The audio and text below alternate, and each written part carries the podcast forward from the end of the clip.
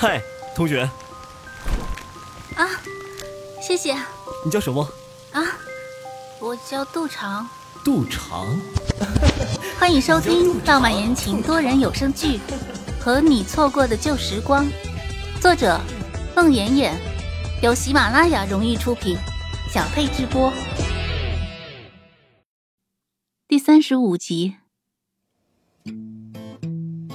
那个时候的代城高中是俩男生一桌，俩女生一桌，几乎没有男生和女生同桌的，因而男生和女生之间的交往无形当中也有了一道墙。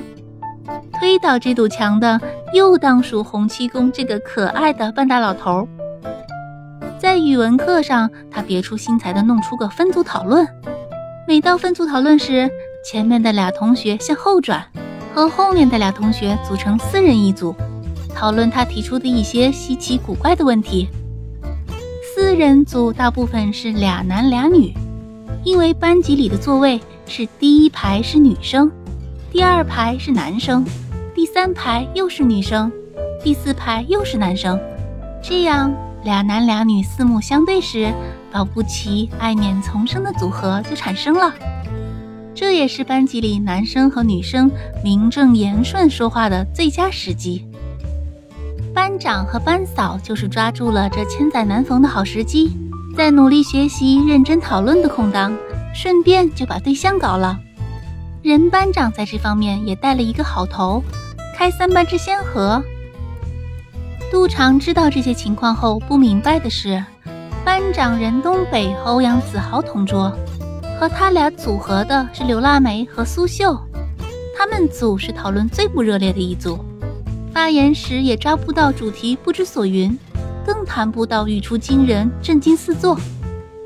班长和刘腊梅貌似也没怎么说过话，就这样的俩人，居然悄悄的也把对象搞上了，真是让杜长感叹。没准儿，即便回到抗日战争那白色恐怖的环境中，一句话也不能说的情况下，只凭眼神儿，他俩也能把对象搞成。而那些讨论的热火朝天、风生水起、争论的面红耳赤、急于动手的组合，比如林浩宇和杜长，除了结下更深的冤仇，似乎再没别的收获了。而每当此时，周超和何英只能无奈地扮演拉架和和稀泥的角色。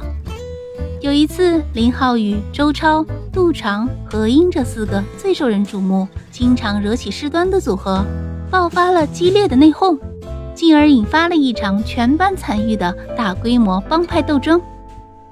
战争的起因是讲到《牡丹亭》这篇课文时，林浩宇这个宣传委员不仅不遵照老师的要求讨论问题。反而引经据典，随意发挥，给杜长发挥出一个外号。起外号的过程是林浩宇将《牡丹亭》里的杜丽娘演变到杜娘子，接着七拐八拐，浮想联翩，牵强附会，不知怎么就演变成了杜长和杜小娘子。于是给全班男生起过外号的杜长，终于搬起石头砸了一回自己的脚。也得到了林浩宇回赠他的一个外号“杜小娘子”。杜小娘子这个外号成功到全班男生拍桌跺脚喊好。林浩宇总算替全班男生报了一箭之仇，但却使杜长义愤填膺，气愤不已。有一次，林浩宇习惯性的一不小心喊了他一声“杜小娘子”，随即就看见杜长手拎绝命武器小肉垫。像梅超风一样，一个空翻从天而降，以和江南七怪一决生死的架势和气概，就站在了他面前。林浩宇生怕脑袋上被抓出五个窟窿，习惯性的抱头鼠窜。杜长在他身后高喊着，边追边打。三班男生围观起哄，跳脚喊好；三班女生目瞪口呆，慌忙躲避，无人敢上前劝阻。不大一会儿。何英奋不顾身加入了阻止杜长的行列，但在男生们看来，更像他俩同仇敌忾，一起乘胜追击，痛击穷寇。紧接着，林浩宇的俩好哥们欧阳子豪和周超冲上战场，三男两女继续上演相当好看的武侠大戏。然后苏秀实在看不过俩好女不敌仨恶男的战况，大喊一声杀入阵营。然后，不知怎么就演变成了全班参与的大战。对垒的双方是全体三班男生和全体三班女生。那个中午，三班的教室里桌椅东倒西歪，大声喊声一片，书本撇了一地，一片狼藉，惨不忍睹。狠狠地过了一次打架瘾的双方男女们，在班主任闻声赶到时，立刻恢复常态，装作啥事没有，收拾收拾书本，蹑跷着坐回了自己的座位上。下午的四节课，三班的男生女生们表情各异，带着莫名的兴奋和回味，坐在教室里听了一下午的天书。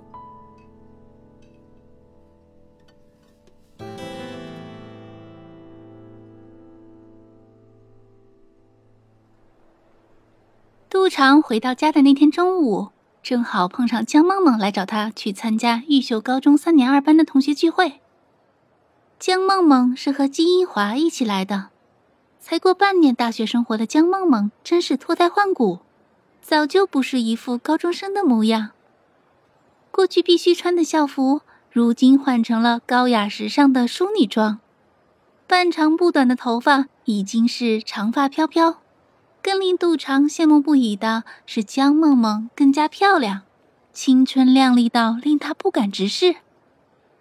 季英华也是玉树临风、挺拔俊秀，江梦梦和季英华自然而然地成为了班级里恋爱成功的楷模。不仅有比翼齐飞、锦上添花，还有雪中送炭、不离不弃。杜长不想去，他怕看见李有福。除了半块砖头的旧仇，还有一张邮票的新仇。杜长怕一旦仇人见面，新仇旧恨一起涌上心头，他会分外眼红到忍不住短兵相接。江梦梦笑嘻嘻的：“放心吧，李有福去外地度寒假去了，据说是找到了属于他的那棵芳草哦。”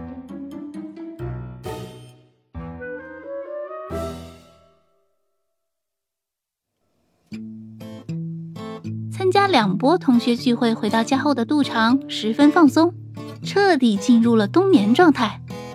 每天吃了睡，睡了吃，除了持续增长的体重和逐渐长长的头发，还有越来越红润的脸色和饱满的身形。美好冬眠被无情打碎的那一天，是杜长还有一周就要开学的那一天。